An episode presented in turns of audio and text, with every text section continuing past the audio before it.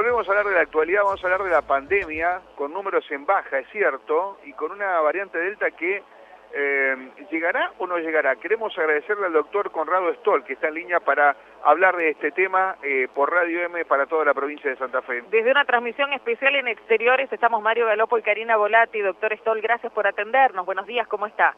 Muy buen día, Mario, Karina, ¿cómo les va? ¿Cómo están? Bien, muy bien. Le decía esto de la transmisión de exteriores, doctor, porque uno está observando la gente, ¿no?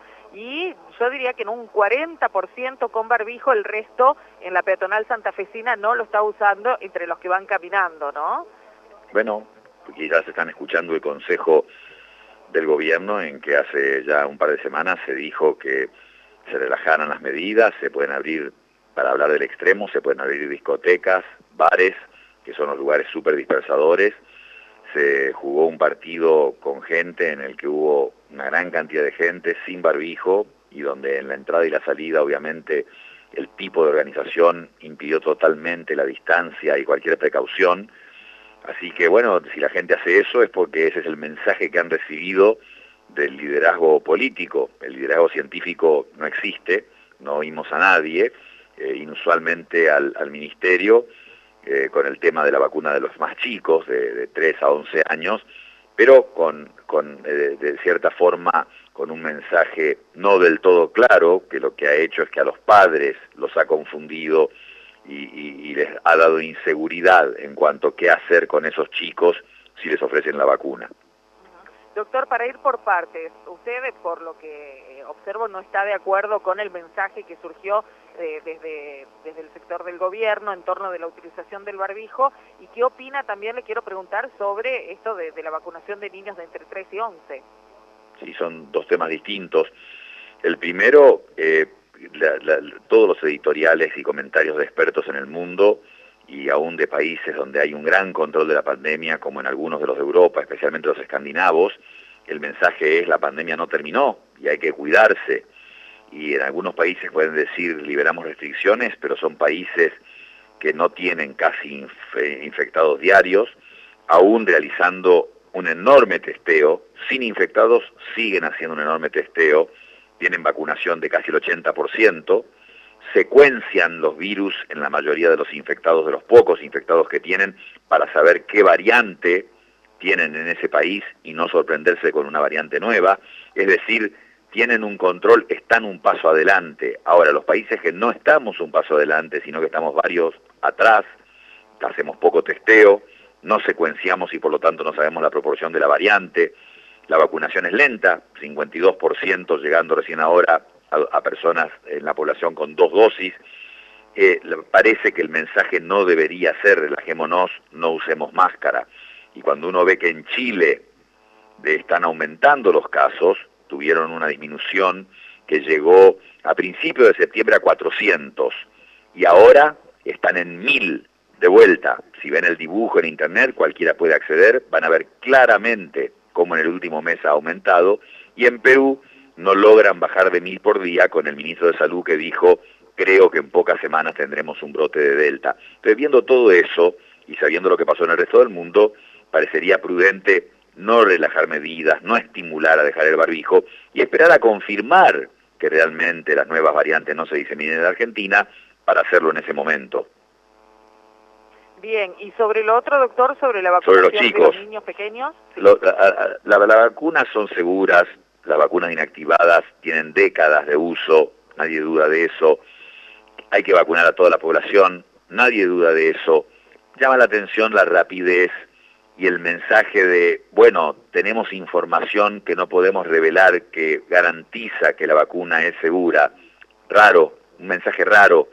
La Sociedad Local de Pediatría que dice que no primero y cinco días después, aparentemente accediendo a cierta información, dicen que sí. Y uno, yo como ciudadano, no tengo hijos de esa edad, los he tenido, pero yo como ciudadano estaría confundido. ¿Qué información puede ser que no me la dan para que con tranquilidad yo lleve a mi hijo de 3 a 11 años a vacunarse?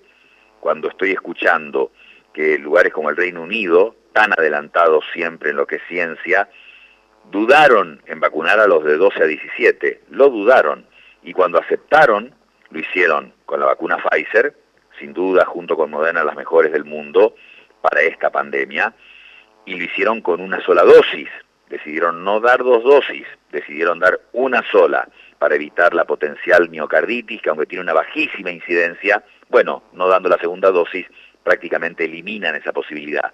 Pero cuando veo que un país como el Reino Unido dudaba para 12 o 17 con la mejor vacuna del mundo y la baja a una dosis, yo digo, caramba, nosotros vamos a dar Sinopharm, que en los adultos ya ha mostrado menor eficacia y necesitó de una tercera dosis, y a chicos de 3 a 11 años con datos que no nos quieren decir del todo qué mostraron, es nada más que eso, es ser precavido, es ser cauto y sobre todo, especialmente con chicos tan chicos, nada más.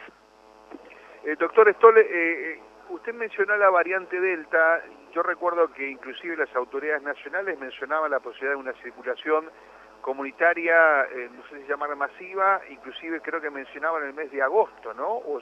estamos ya entrando 9, de 9 de octubre. ¿Usted esperaba una circulación más rápida de variante Delta en Argentina? Y si es así, ¿por qué no se está dando, al menos al nivel de la circulación que se pensaba, inclusive las autoridades habían anunciado? No, no, no esperaba algo. Yo, yo no esperaba algo más rápido, mirando lo que pasó en el resto del mundo. Eh, aquí se detectó por primera vez en la segunda mitad de julio y estamos a dos meses y medio de eso. Piensen esto, en Estados Unidos se detectó en marzo. El 15 de mayo dos meses y medio después, Delta representaba el 5% de todas las infecciones en Estados Unidos, casi nada. Tanto que a principios de julio hicieron fuegos artificiales celebrando que se habían liberado de la pandemia.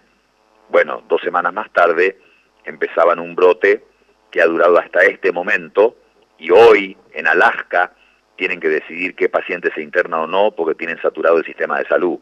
Es decir, eh, no, no sabemos qué porcentaje de delta hay aquí porque no se hace una buena secuenciación genómica, pero estamos totalmente en tiempo mirando cómo aumentó en el Reino Unido, en Israel, en Estados Unidos, en que se esté diseminando, y ahí estaría la clave de la secuenciación, porque si yo supiera que a fines de agosto Delta era 3% de los infectados y que hoy es 40% de los infectados, y me tendría que preparar. ¿Por qué?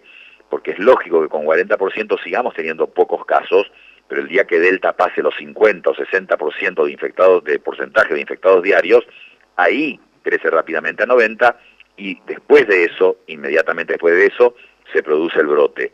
Ojalá lleguemos al primero de enero, que sería un momento en el que uno podría decir, bueno, por alguna situación que algún científico debería explicar, la Argentina no tuvo brote de Delta. Pero si no estamos en el primero de enero, eh, octubre, noviembre, pueden ser perfectamente los meses en que ocurra ese brote. Eh, usted recién mencionó vacunación apenas por encima del 50% con dos dosis. Eh, uno observa una lentificación del proceso de inoculación en las últimas semanas en Argentina, eh, en todas las provincias también, por supuesto, ¿no?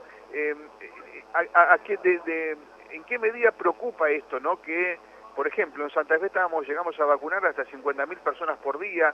Ayer se vacunaron mil, mil y pico, ¿no? Santa Fe depende, como todas las provincias, que la nación remita las vacunas correspondientes, ¿no? ¿En qué medida esto preocupa, lo preocupa a usted? A todo el mundo debería preocupar, porque desde las PASO bajó la aplicación de vacunas notablemente. El porcentaje hoy exacto es 51,9% de la población adulta con dos dosis, 51,9%, Sabemos que eso no protege fuertemente contra Delta y todo el objetivo es tener protegida la población. Ha bajado la vacunación de 400.000 o más de 400.000 aplicaciones por día a 230.000 aplicaciones diarias en promedio hoy, lo cual da un cálculo en que vamos a tener el 70% de la población con dos dosis recién para el 20 de noviembre, hacia fines de noviembre. Si llega a haber un brote de Delta, cada día más que se tarde en tener 70% o más de la población con dos dosis, implica más muertes. Es tan simple como eso. Por eso la importancia en que se estuviese vacunando 500.000 personas por día para llegar mucho antes al 70% y si hay un brote de Delta, estar mucho más preparados para amortiguarlo. Aparte hay que recordar lo que le pasó a Estados Unidos y a muchos países.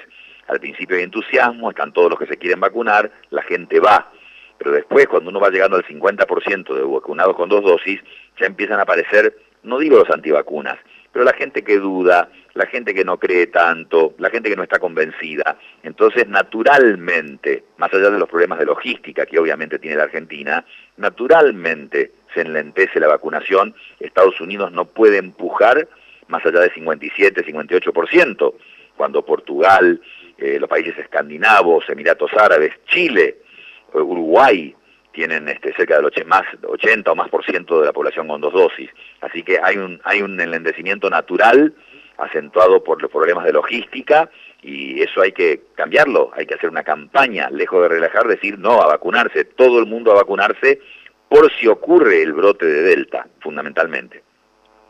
Doctor Conrado Estor, le agradecemos muchísimo su atención, sus conceptos y bueno, eh, para reflexionar, ¿no? Para tener en cuenta todo lo que ha dicho. Muchas gracias. Muchas gracias por llamar a ustedes. Buen día. Gracias, buenos días. El doctor Conrado Stoll, uno de los especialistas que eh, durante todo este tiempo de pandemia hemos consultado más de una vez, ¿no? A propósito de, bueno, el momento particular que estamos viviendo en relación a una posible tercera ola, la llegada de Delta y la utilización de la vacuna en niños.